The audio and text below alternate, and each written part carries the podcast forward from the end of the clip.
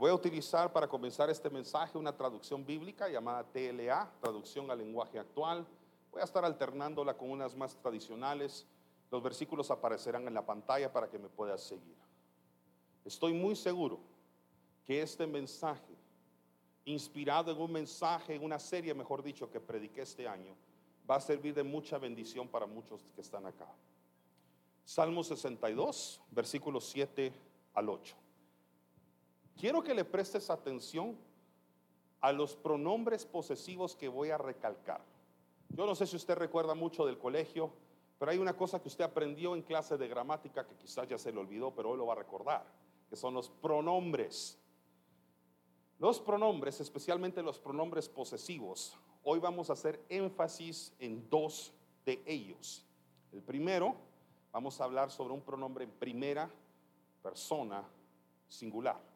Es un pronombre posesivo y se lo voy a recalcar en unos instantes. Léalo conmigo, Salmo 62, versículo 7. Dice así, Dios es mi salvador. Dios es mi motivo de orgullo. Me protege y me llena de fuerza. Quiero hacer énfasis en esta última parte. Dios es mi refugio. Ese mi que aparece resaltado en las pantallas, ese es un pronombre posesivo en primer lugar. Está aterrizando en usted. Dios es mi refugio. ¿Cuántos pueden afirmar esto ahorita? Dios es el mío. créame, confíe en mis palabras. Dios es mi refugio. Todos digamos mi refugio. Esto está concentrado en usted. Un pronombre posesivo, mire la palabra que se utiliza en gramática, está haciendo énfasis de que es algo que usted posee, algo que usted tiene por posesión y Dios es algo a quien usted tiene por posesión y a quien puede llamar confiadamente mi refugio. Pero el versículo 8 le da una perspectiva interesante. Dice, pueblo mío, aquí ya se refiere a muchas personas, confía siempre en Dios. Cuando vayas a su templo, cuéntale todos tus problemas. Dios es, ahora que dice ahí, nuestro refugio. Otro pronombre posesivo, solo que ahora está en plural. Siempre está en primera persona. Se incluye la persona que está hablando y a todos los demás que estén con él. Y ya no solamente está concentrado en sí, sino que está concentrado en sí y en los demás que están con él. Y dice, pueblo mío, este me gustaría que fuera el primer mensaje que Dios habla a tu vida hoy en la iglesia. Tú eres el pueblo de Dios. Y la palabra de Dios te dice a ti, te recuerda, pueblo mío, nos recuerda, confiemos siempre en Dios. No importando lo que pase en el mundo, lo que pase en Guatemala, o si lo quieres ver de una forma mucho más pequeña o reducida, lo que ocurre en tu vida, dice, confía siempre en Dios. Cuando vayas a su templo, como este lugar, cuéntale todos tus problemas. ¿Sabía usted que tiene libertad para venir a la casa de Dios? Y además de alabar, exaltar, levantar sus manos al cielo, decir cuán grande es Él, usted también puede decirle al Señor, tengo estos problemas. Pero lo importante es que Dios es más grande que los problemas que usted le cuenta. Pero Él entiende, porque tiene amor y misericordia de usted, que sus problemas son suficientemente grandes como para tener que venírselos a contar. Pero Él se encarga de decir, pero yo soy más grande que ellos. Dios es nuestro refugio. Así que versículo 7, Dios es mi refugio. Versículo 8, Dios es nuestro refugio. Así que yo no sé si usted mira el refugio de Dios como algo personal o como algo colectivo donde usted va con toda la iglesia, con toda su familia o con todos sus amigos. Dios sigue siendo refugio. ¿Para uno o para el pueblo entero?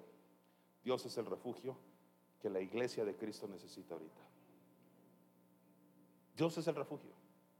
Claro, nosotros usamos ciertas analogías y decimos es que la cabaña, la iglesia es mi refugio. Y está bien, pero quien realmente es tu refugio, la persona en la que tú te refugias cuando entras a este recinto, es en Dios. Él es tu verdadero refugio. Entonces, cuando acudimos a Dios en busca de ayuda o cuando vamos en busca de Dios, cuando vamos por protección, lo empezamos a conocer más a Él como nuestro refugio. Entre más acudes a Dios, cuando, cuanto más lo buscas en tiempos donde dices, necesito ayuda, necesito protección de la tormenta, más empiezas a descubrir cuánto Dios es tu refugio. Ahora todos digan desconexión. Ahora diga conexión. Cuando usted busca a Dios como refugio, usted está buscando desconectarse de algo para conectarse a otra cosa. Usted se desconecta de la fuente de sus crisis, de las fuentes de su ansiedad, de su estrés, de su nerviosismo. Y usted se conecta a una energía, una fuerza mayor. Y ese es el poder del Espíritu Santo. Eso es lo que hacemos nosotros acá. Cuando buscamos a Dios como nuestro refugio, estoy desconectando mi cuerpo, mi mente, mi espíritu de cualquier cosa a la cual he conectada que ha drenado mi energía. Y ahora vengo y le digo al Señor, yo me desconecto del mundo y me conecto contigo. Me desconecto del pecado, me conecto con tu santidad. Me desconecto del afán y me conecto a tu paz. Me desconecto al desamparo y me conecto a tu amor. Cada vez que tú encuentras a Dios, estás desconectando tu vida de una fuente que te drena, que te estresa, que te deprime y que te da ansiedad y buscas una nueva fuente de energía. Y esa solamente el Señor Jesucristo te la puede dar. Por eso es que Dios es nuestro refugio. Ahora le voy a leer un pasaje de la Biblia que tiene una perspectiva muy interesante de cómo aprender a buscar a Dios. Y está en un libro llamado Lamentaciones, capítulo 3, versículo 26. Dice así la palabra de Dios.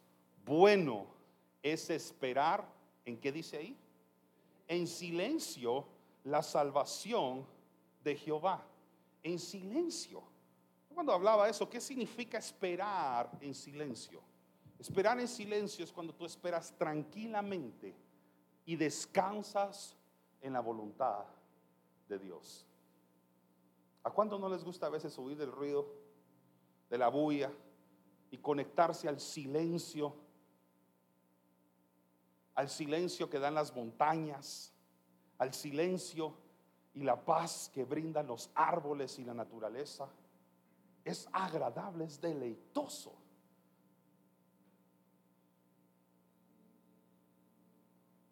Cuando yo era pequeño, pues yo crecí en una casa donde obviamente pues habíamos tres hombres. Yo soy el mayor de los tres. Y confieso que habían noches en las que hacíamos mucha bulla. Entre televisores encendidos, niños jugando y corriendo por todos lados, uno de los tres, su servidor, siendo músico. Se puede imaginar cómo sonaba esa casa un lunes o martes, a veces a las 8 o 9 de la noche, sobre todo después de, la cena.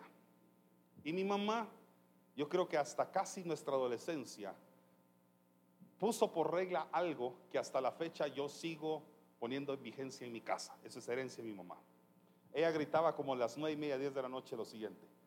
Hora del silencio, así decía. Y hay de aquel de los tres, cualquiera de los tres, que se le ocurría hacer un poquito de bulla cuando mi mamá decía hora del silencio. Era hora de callarse. Y nos dejaban entrar a nuestros cuartos, nuestros dormitorios, pero cualquier cosa que estábamos haciendo debíamos bajarle el volumen. Y cuidado aquel que superaba el umbral del sonido del oído de mi mamá, porque salía y se encargaba de que hiciéramos silencio como teníamos que hacerlo. Yo me acuerdo después cuando crecí, ella me decía, era mi tiempo de quietud, mi tiempo de paz, antes de que todos se fueran a la cama. Ella buscaba esa hora del silencio. Ahora, cuando uno es chiquito, ahora el silencio no le entiende mucho. Pero cuando uno es papá y cuando ya tiene huiros en la casa, el decir silencio puede significar dos cosas: paz o hay un problema. Y usted sale corriendo para ver por qué hay silencio en la casa. Pero quitemos ese número dos. Usted dice, qué rico, qué deleitoso es el silencio a veces. Y si no lo hace en su casa, usted ha buscado en algún momento algún escape, un viaje, una salida, un libro, un lugar donde usted dice, esto para mí representa silencio y quietud en medio del caos y la crisis que vivo. El Señor mismo nos lo dice en el Salmo 23. Él se quería encargar de que nosotros entendiéramos lo delicioso que era ser pastoreados en aguas tranquilas, en delicados pastos, escuchando la voz de nuestro pastor. No la voz de la ciudad, perdón, no el ruido de la ciudad, no la voz de las personas que gritan, sino que solamente la voz de nuestro pastor. Así que ¿cuántos están de acuerdo conmigo que es deleitoso esperar la salvación también en silencio? Hay tiempo para hablar, pero también créanme, hay tiempo para callar. Los silencios son muy especiales. ¿Cuántos de aquí son músicos o saben de música? Levanten la mano, por favor. Yo sé que son más. Levante bien la mano. Ahí está. Muy bien. Todos los que saben de música o tocan un instrumento, saben un poco de música, saben lo siguiente. Tan importantes son los sonidos como los silencios. Los silencios provocan pausas en medio de melodías sin las cuales no podríamos apreciar la música como la hemos aprendido a apreciar. Imagínese, aunque usted no sea gran músico, cantando canciones como el Happy Birthday sin silencio. Happy birthday to you, happy birthday to you, happy birthday, happy birthday, happy birthday to you. No hay silencios, no hay pausas. Cantándole usted en la cuna a su bebé, ¿verdad? Estrellita, ¿dónde estás? ¿Dónde? No me la sé en español, sorry. No me la sé en español. Twinkle, twinkle, little star, how I wonder where you are. O sea, no podríamos, porque hay algo sabroso que no entendemos, pero que está en los espacios del silencio.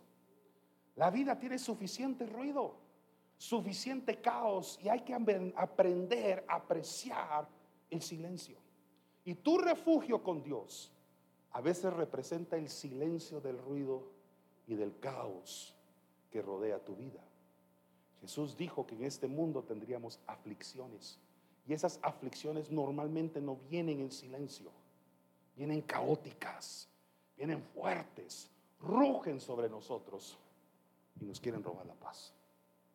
Cuando entramos a la presencia de Dios y callamos y lo escuchamos a Él, a veces podemos decir, bendito este silencio. Es delicioso a veces también esperar la mano de Dios obrar mientras tú sencillamente callas y ves como Él en tu refugio te consuela y hace la obra. ¿Cuántos están de acuerdo con eso? Primer libro de Reyes, primer libro de Reyes.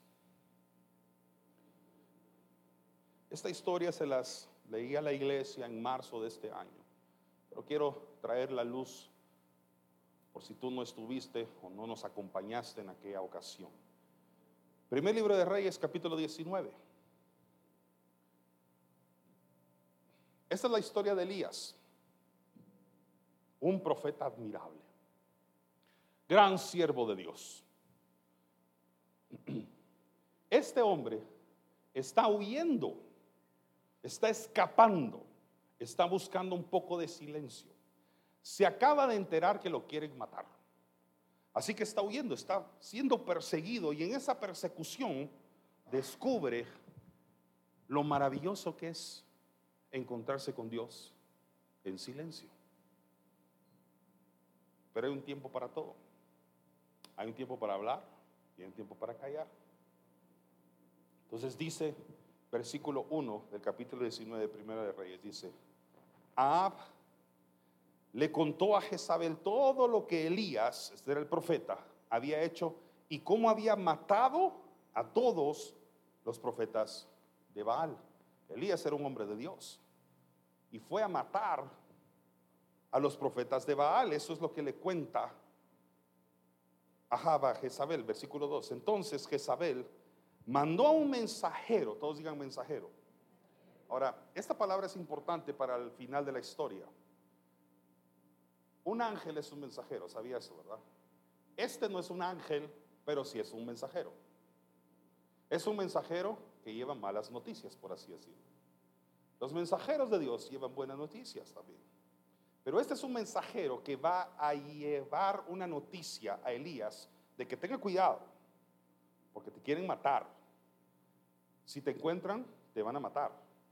Ahora recuerde que hay un mensajero de por medio en esta historia, va a tener relevancia más adelante. Entonces Jezabel mandó a un mensajero a decirle a Elías, te voy a matar como tú hiciste con los profetas de Baal. Si mañana, imagínense que usted recibe un telegrama así, muy fuera de época mi comentario, un email, no, WhatsApp, que dice eso. Si mañana a esta hora no estás muerto, que los dioses me maten a mí. Es una amenaza de muerte. Versículo 3. Cuando Elías, el hombre de Dios, supuesto, se asustó tanto, o sea, tuvo miedo, que huyó a Berseba, en el territorio de Judá. Dejó a su, a su ayudante, perdón, en Jezreel y anduvo por un día en el desierto y después se sentó debajo de un arbusto y estaba tan triste que se quería morir. Ayer estábamos ministrando a los jóvenes acá. Yo estaba un poquito alejado, estaba en la oficina, algo, algo ocupado haciendo una cosa ahí que me tardó unas horas. Pero mientras tanto yo escuchaba el servicio de jóvenes ocurrir en este momento, aquí, en este lugar. Y mi esposa tomó la palabra al final del mensaje. Y había predicado el líder de jóvenes de la iglesia. Pero mi esposa pide una pequeña intervención y toma el micrófono y dice algo que es mucha verdad. Y aquí todos los que o tienen hijos jóvenes o trabajan con jóvenes o son jóvenes van a entender lo que estoy diciendo. Se ha metido o el diablo ha querido meterse con la juventud de una forma diferente a lo que lo hizo con las generaciones nuestras. Con las nuestras nos quería distraer con bulla, con ruido. Y nos bombardeaba, nos rodeaba con bulla, ruido, nos quería alterar, nos exaltaba. Esta generación, el diablo está utilizando una estrategia diferente. Está buscando la depresión, la tristeza y el desánimo. Cualquiera que trabaja con jóvenes y que lleva suficiente tiempo haciéndolo, debió haber detectado eso que está pasando ahorita. El enemigo está levantando la mira del arma que quiere forjar contra de nuestra juventud. Y no está metiéndola con cosas que la exalten, que la levanten o la llenen de bulla.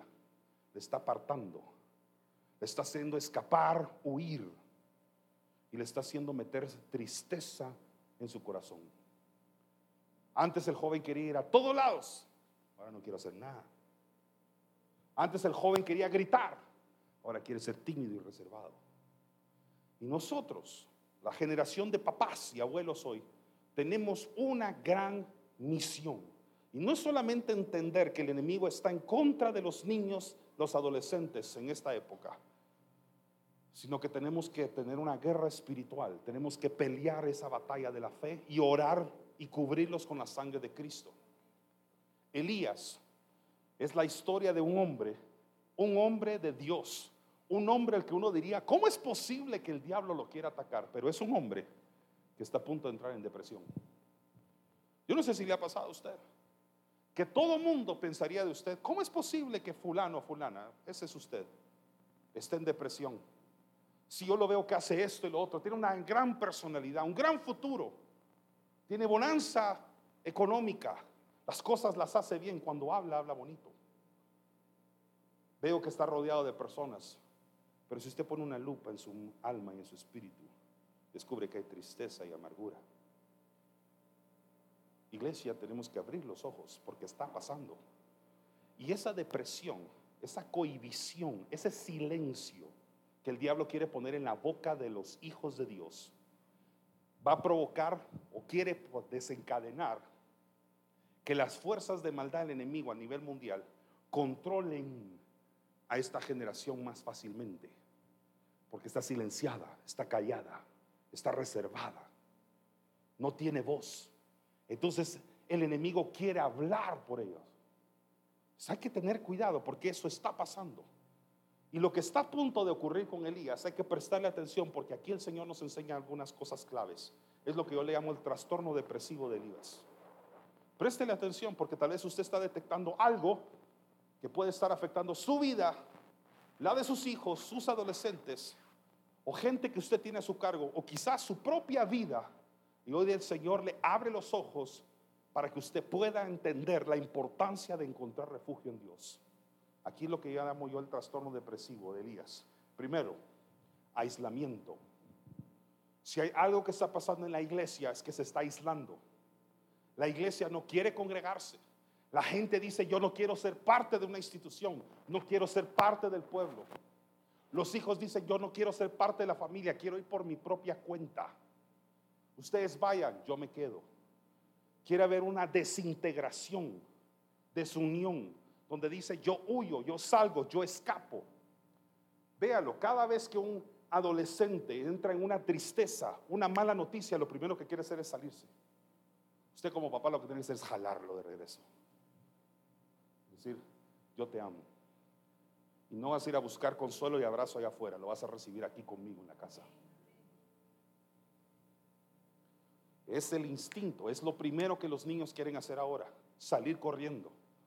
Su trabajo no es decir, déjenlo, que se vaya para allá y después. No comete ese error. Usted dígale, tú perteneces a este hogar perteneces a esta familia. Tú eres parte de esto. Abrácelo con amor. Elías está huyendo porque tiene miedo. Huyó en medio de un sentimiento de tristeza, desesperación y miedo. Segundo trastorno, lo que yo le llamo distimia. Bueno, no se lo llamo, la psicología le llama distimia. La distimia es una profunda tristeza. Se parece a la depresión, pero no es lo mismo. Porque esta puede durar mucho más tiempo y las personas no darse cuenta que la tienen. Pero es una tristeza prolongada. Suficientemente liviana como para dejarte vivir, pero también al suficientemente incómoda para quererte estorbar la buena calidad de vida. Él está con tristeza en su corazón, se llama distimia. Sabe que hay algo que el diablo está tratando de meter en el corazón de los hijos de Dios en esta generación es tristeza. Tristeza. Y usted y yo tenemos la responsabilidad de recordarle a esta generación en la iglesia y afuera de ella que Dios es quien puede intercambiar, quitar esa tristeza y meternos gozo. ¿Se acuerda lo que dice la Biblia sobre el gozo? Que el gozo del Señor es nuestra qué? Fortaleza. Entonces, lo que quita la tristeza es el gozo de Dios. Entonces la iglesia tiene que recuperar el gozo. Y los que llevamos un montón de tiempo en la iglesia, recordarán que hubo años, hace 30 años, que cuando se decía grito de júbilo, la gente gritaba y exaltaba el nombre de Dios. Grito de júbilo. ¡Ah! Probemos. Un grito de júbilo. Eso. El gozo de Dios es tu fuerza. Entonces tú tienes que meterte en el refugio de Dios para recuperar fuerzas. No es que yo tengo mis propios métodos.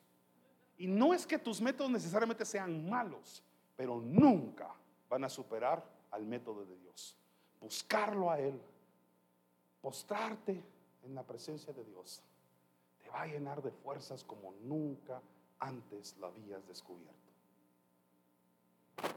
Pero la gente a veces opera al revés. Necesito fuerzas. Pastor, me voy a alejar de la iglesia un tiempo. Voy a ir a buscar fuerzas. Se van a debilitar sus fuerzas espirituales. Quizás aumente las físicas, pero las espirituales se van a caer. Y lo que mora para siempre es su espíritu, no su cuerpo. Su cuerpo le da temporalidad terrenal. Extiéndala todo el tiempo que pueda. Cuide su cuerpo Honre a Dios y córrelo porque es el templo del Espíritu Santo. Y así alargará su tiempo en la tierra y le podrá servir.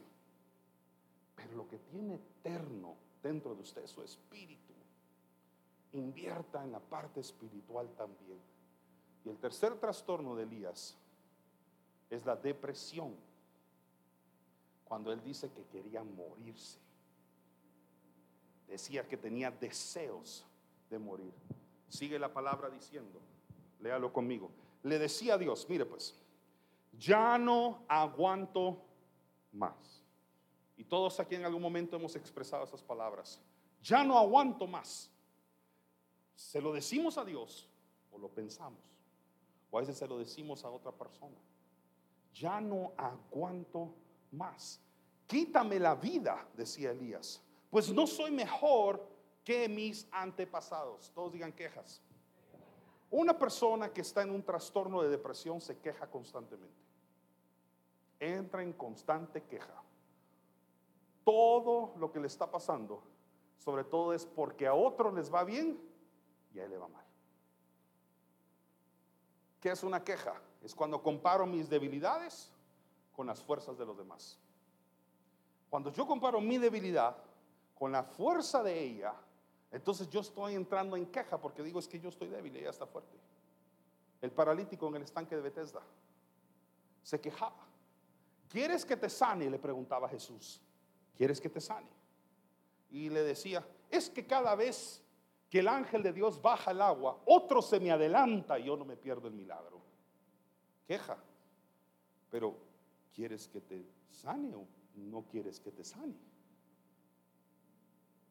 Es cuando tú fijas tu atención en las ventajas de los demás, en las oportunidades que los demás tienen y que tú no tienes, tu corazón empieza a llenarse de queja.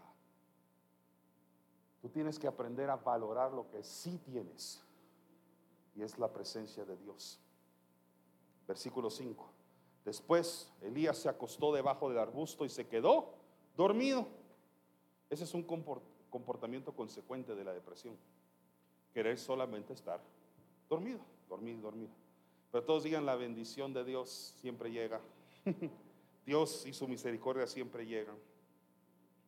Así que al rato, un ángel, todos digan un ángel, un ángel le tocó y le dijo, levántate y come. ¿Se acuerda que al principio de la historia le dije, recuerda que hay un mensajero que le fue a dar malas noticias? Pues aquí viene otro mensajero a darle buenas noticias. Este es enviado por Dios. Dios se llama misericordia.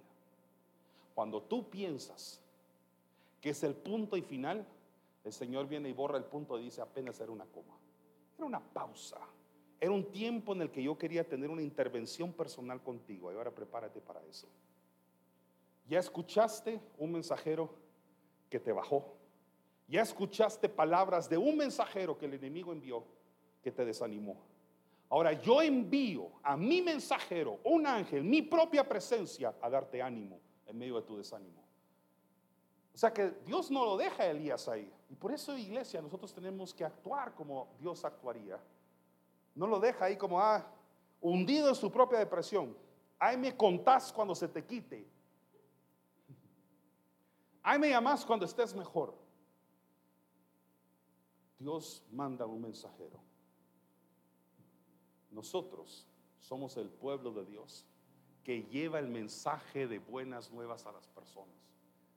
Usted no es un ángel con alas, no es un ángel necesariamente que descendió del cielo como probablemente este lo hizo, pero usted sí pertenece a una institución que se llama iglesia y usted puede emular el trabajo de ese mensajero e ir por aquella persona que está caída, deprimida, con distimia y decirle, levántate Dice, un ángel lo mandó, perdón, un ángel lo visitó y le dijo, levántate.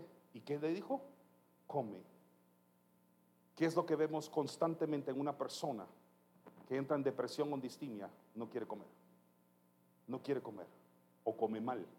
Véalo ahorita, come mal. Dice, Elías miró y encontró cerca de su cabeza un pan. Qué rico el pan, ¿no? Sobre todo cuando es recién horneado. ¿A quién le gusta el pan? No se hagan, no se hagan. Les gusta el pan. De cualquier forma, pero les gusta el pan. En sándwich, en hamburguesa, con pastas. Aunque sea en tostada francesa, pero le gusta el pan. ¿Cómo se llama el pastel de pan que tú haces? Budín. Bocado de reina. A usted le gusta el pan. Mire pues, dice. De su cabeza un pan recién horneado y una jarra de agua. O sea que no solamente se encargó de comer, de que hubiera comida, sino que también bebida. Mesa completa, mire pues. Comió y bebió y se acostó de nuevo. Yo me imagino al Señor viendo a Elías y decir, comió, bebió, pero se volvió a dormir. Le voy a dar más. No fue suficiente. Mírelo. El ángel de Dios fue por segunda vez, eso se llama amor y misericordia, tocó a Elías y le dijo, levántate y come, pues el viaje será largo y pesado. Familia, yo no sé si alguien aquí está en esa situación o va a estar en esa. Pero si Dios está mandando mensajeros a tu vida, palabra a tu vida, para animarte en medio de una situación difícil que estás atravesando, es porque viene un largo viaje y puede ser pesado y vas a necesitar fuerzas.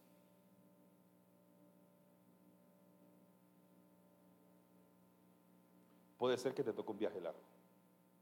Puede ser que te toque un viaje pesado y necesitas comer.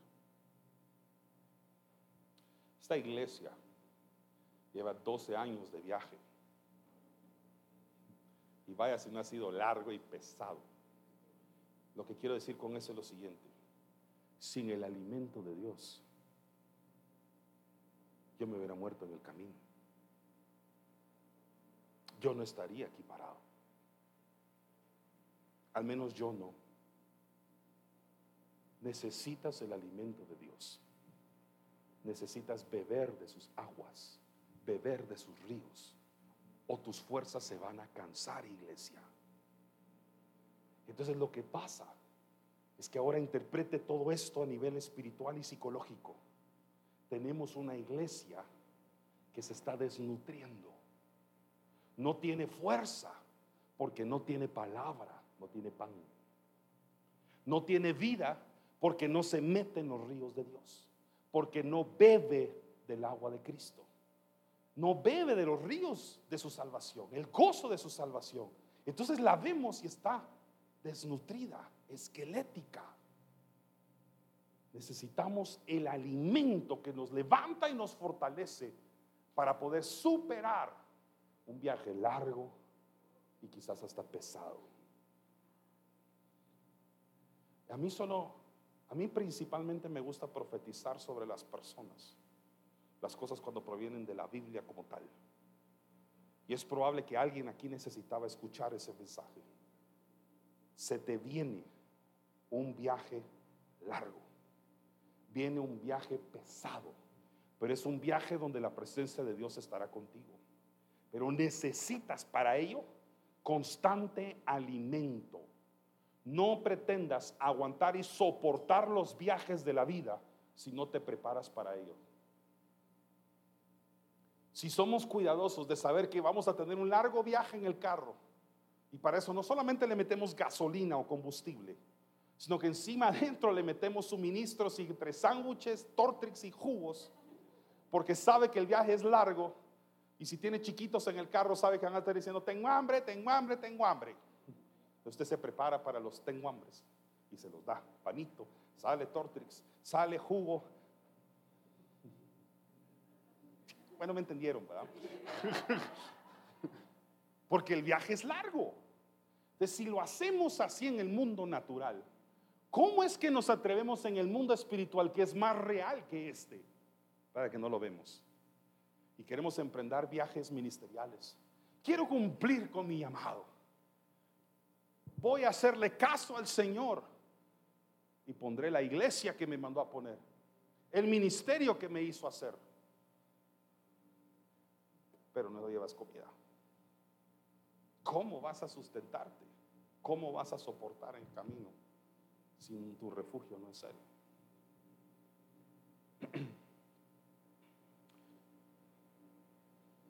Versículo 8. No, 9. No, 8. Vamos al 8. Entonces Elías se levantó, comió y bebió. Esa comida le dio fuerzas para viajar durante 40 días y 40 noches, hasta que llegó el monte Oreb, que es el monte de Dios. Ahí encontró, todos digan una cueva. Ahí encontró una cueva y se quedó a pasar la noche. Pero Dios le habló de nuevo y le preguntó, ¿qué estás haciendo ahí? ¿Qué estás haciendo acá? Esto es lo que yo le llamo pausas no autorizadas. Porque una cosa es que Dios te detenga y te diga, ¿dónde vas? En el desierto, pastoreando ovejas de mi suegro Jetro. Y usted se llama Moisés, por cierto. Entonces Dios le dice, ven acá. Y usa una zarza ardiente, un, una, un arbusto que se está quemando, pero no se consume por el fuego para llamar su atención. Y usted sube. Eso es una cosa. Pero otra es que usted pare cuando la luz todavía está en verde. Y cuando Dios va en el camino le dicen, no, no, esa no es pausa autorizada. Cuando tú vas en el carro, hay lugares, en highways, en las carreteras más largas de ciertos países donde se puede detener, pero hay lugares donde no es permitido detenerse. Y si usted se detiene en esas partes de la carretera, la autoridad va a parar y le va a decir, usted no puede estar aquí. No es una pausa autorizada, no hay descanso autorizado acá. Si sigue, allá lo espera otro, pero aquí no. Yo creo que la iglesia se ha acomodado en tomar pausas no autorizadas por el Espíritu Santo. Es que creo que ya esto es suficiente, ya hice lo suficiente y el Señor te dice, no, no has cumplido, no has alcanzado la estatura para la cual te llamé, para la cual te levanté, te hace falta un poco más. Entonces le dice el Señor, y quizás es el desafío que Dios nos pone hoy. ¿Qué estás haciendo acá? What are you doing here? ¿Por qué paraste? No contestó. Mire qué hace, se queja. Se quejó porque estaba en un lugar donde no debía haber estado. Versículo 10. Él contestó, yo me he preocupado mucho por obedecerte, pues tú eres el Dios todopoderoso. El pueblo de Israel ha abandonado el pecado que tiene contigo ha destruido sus altares y ha matado a sus profetas. Solo yo estoy vivo. Solo yo estoy vivo. Pero me están buscando para matarme. ¿Y sabe qué es lo interesante de todo esto? No es cierto. Él pensó, él pensó que era el único que estaba vivo. Y eso no es cierto. Regresemos al tema de las quejas. Las pausas no autorizadas son ambientes propicios para empezarte a quejar. Por eso ten cuidado cuando pausas. Ten cuidado cuando te detienes y Dios dice, no, no, no, no. Sigue adelante. Este no es mi refugio. Este es el refugio de la cueva de tus pensamientos. Malos pensamientos, de tu depresión, de tu distimia y de tus quejas. Ahí adelante está mi refugio. Sigue adelante. Ahí está mi descanso. Ahí están los pastos verdes que te están esperando. Ahí están las aguas tranquilas donde te voy a pastorear y alimentar. Aquí no. Ten cuidado con las pausas no autorizadas. Les te voy a dar dos cualidades de las quejas que tenemos que aprender. Uno, son exageraciones de circunstancias negativas.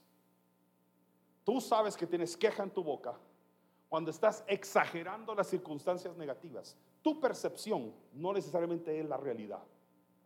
Lo prediqué el domingo pasado. Tu percepción no necesariamente es la realidad. Es tu percepción, pero no es la realidad. Número dos, percepciones equivocadas. Era una exageración porque él dijo, el pueblo de Israel ha abandonado el pacto, ha destruido tus altares y ha matado a todos tus profetas. Era una exageración, eso no fue lo que hizo el pueblo. Era parte de la realidad, pero no era todo lo que hizo. Y digo que son percepciones equivocadas porque Elías dijo, solo yo estoy vivo y me están buscando para matarme. Y eso era mentira. Era una percepción pero no era verdad. Él no era el único que estaba vivo, tenía una percepción equivocada. Entonces,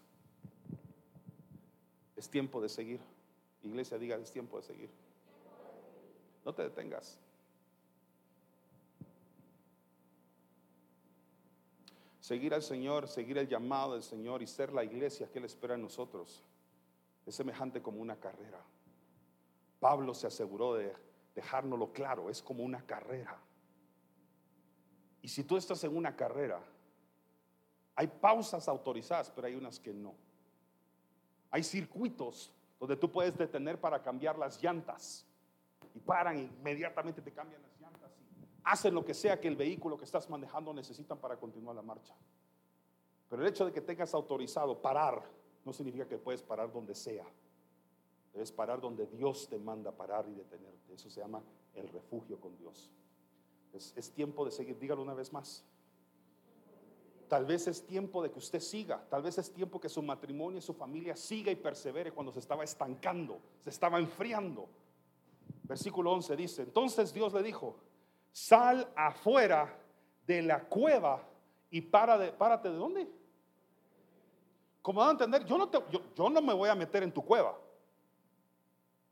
Mi presencia no se va a meter en la cueva de tus pensamientos, tu depresión y tus tristezas. Tú vas a salir de ahí y vas a buscarme a mí. ¿No es eso lo que hacemos cuando buscamos a Dios? Decimos, es que la cueva de mis pensamientos, pastor, si escuchara las voces que hay en mi cabeza, que no me dejan dormir, que no me dejan estudiar, que me impiden trabajar, ni siquiera me dejan conducir o manejar bien en el tráfico, porque tengo unos pensamientos que me roban la paz constantemente. Yo he estado ahí y entiendo eso. Pero el Señor te está diciendo, sal de la cueva y párate delante de mí. ¿En dónde dice ahí? En la montaña. En ese momento Dios pasó por ahí, de inmediato sopló un viento fuerte que estremeció cuál? La montaña. Y las piedras se hicieron pedazos, pero Dios no estaba en el viento. Después del viento hubo un terremoto, pero Dios tampoco estaba en el terremoto. Después del terremoto hubo un fuego, pero Dios tampoco estaba en el fuego. Y eso que Dios es fuego. Después del fuego se oyó el qué? Ok, solo en la Biblia usted encuentra esas comparaciones. Nunca fue usted a una clase de física fundamental donde le dijeran que el ruido y el silencio es la misma cosa. Pero aquí solo Dios hace las cosas así. El ruido delicado del silencio. Yo no sé, ese juego de palabras solo en la Biblia aparece. El ruido delicado del silencio. Qué maravilloso. Recuerde, Dios está. Dios está en los silencios. Lo delicado y hermoso de la música es que la armonía no solamente está en los ruidos, en los sonidos, en los tonos y en las notas, también está en los silencios. Es maravilloso y por eso disfrutamos la música como tal, por los silencios. Así que hay cinco lecciones con las cuales termino este mensaje. Número uno, no escucharás la voz de Dios hasta que salgas de la cueva de tus pensamientos. No vas a escuchar bien la voz de Dios hasta que no salgas y te pares delante de Él y digas, es que la cueva no es mi refugio. Él es mi refugio. Dios es tu refugio, no la cueva de tus ideas. Número dos, tus pensamientos o la voz de Dios. ¿Cuál escuchas más, si fueras honesto? ¿Qué escuchas más? Porque si somos honestos en medio de los problemas, si estamos en la cueva, escuchamos más los pensamientos que la voz de Dios. Es el tiempo de revertir ese orden. Decirle, Señor, yo quiero escuchar más tu palabra y menos mis preocupaciones.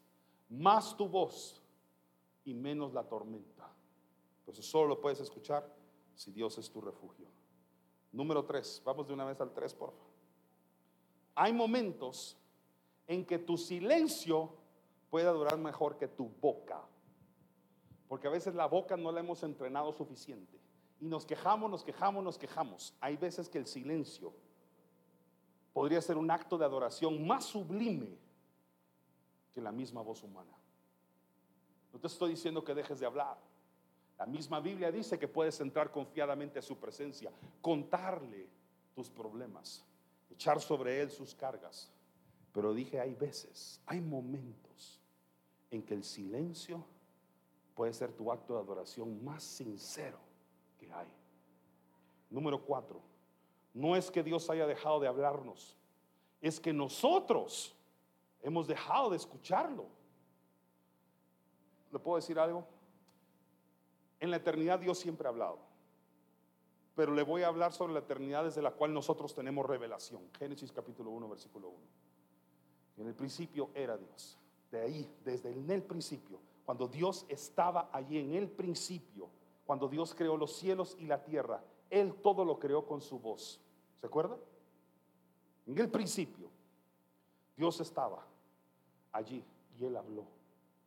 Desde la creación, desde la creación hasta el día de hoy, Dios nunca ha dejado de hablar. Y le puedo dar garantía de cómo Dios nunca ha dejado de hablar, desde que sobre todo Cristo viene, la palabra de Dios.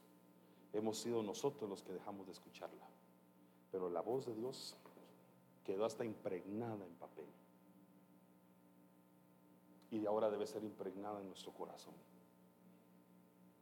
Ahí debe estar escrita la ley, en nuestro corazón. Así que no es, es que Dios no me habla. No, no, no, no. Es que tal vez estás en una cueva donde lo único que escuchas es tu propia voz, la voz de tus enemigos, la voz de la gente que te envidia, te critica, te persigue. Lo que tienes que hacer es salir de la cueva y buscar el refugio con Dios. Dios nunca ha dejado de hablarte. Tal vez tú has dejado de percibir su voz, que es diferente. Tal vez llevas un estilo de vida que tienes que renunciar, pero la voz de Dios siempre se puede llegar a escuchar. Versículo 5, perdón, principio número 5, la quinta y última enseñanza. La iglesia representa el lugar del encuentro con Dios y es el refugio en el que Dios muchas veces va a tratar contigo. Y creo que nuestra oración debe ser que Dios llene este lugar. ¿Cuántos dicen Dios llene este lugar? Llene este lugar. Hace unos años esta canción sonó en esta iglesia, sonó en esta casa. Yo me acuerdo una de las primeras veces que la escuché en voz de alguien que dirigía la alabanza. Y estando yo en mi oficina, me acuerdo que pasé cerca de mi esposa y le dije, mi amor, esa canción sea una oración y un ruego para estos tiempos. Cuando la gente está diciendo que la iglesia ya no es el refugio espiritual con Dios, necesitamos pedirle al Señor que Él vuelva a llenar de su presencia en nuestras vidas y llene este hermoso lugar de su amor y su misericordia. ¿Cuántos creen en eso? Es en un aniversario como el de hoy.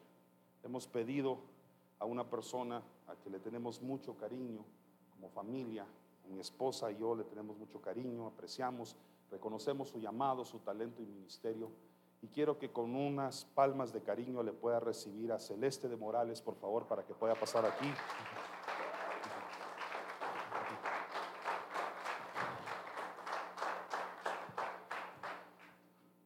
Quiero que todos terminemos escuchando esta canción. La puedes entonar si la conoces. Pero lo importante es que sea nuestra oración esta noche, esta mañana, tarde, porque ahora voy tarde ya va, esta tarde.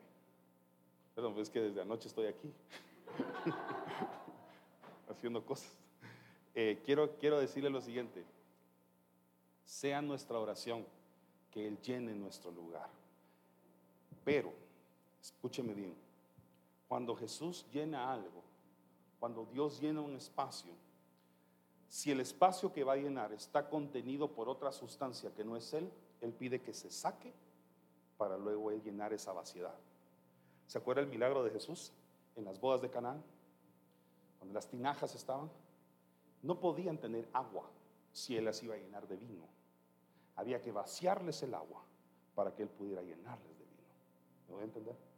Entonces hay cosas que tienen que vaciarse en nuestra vida para que la presencia de Él las pueda ocupar.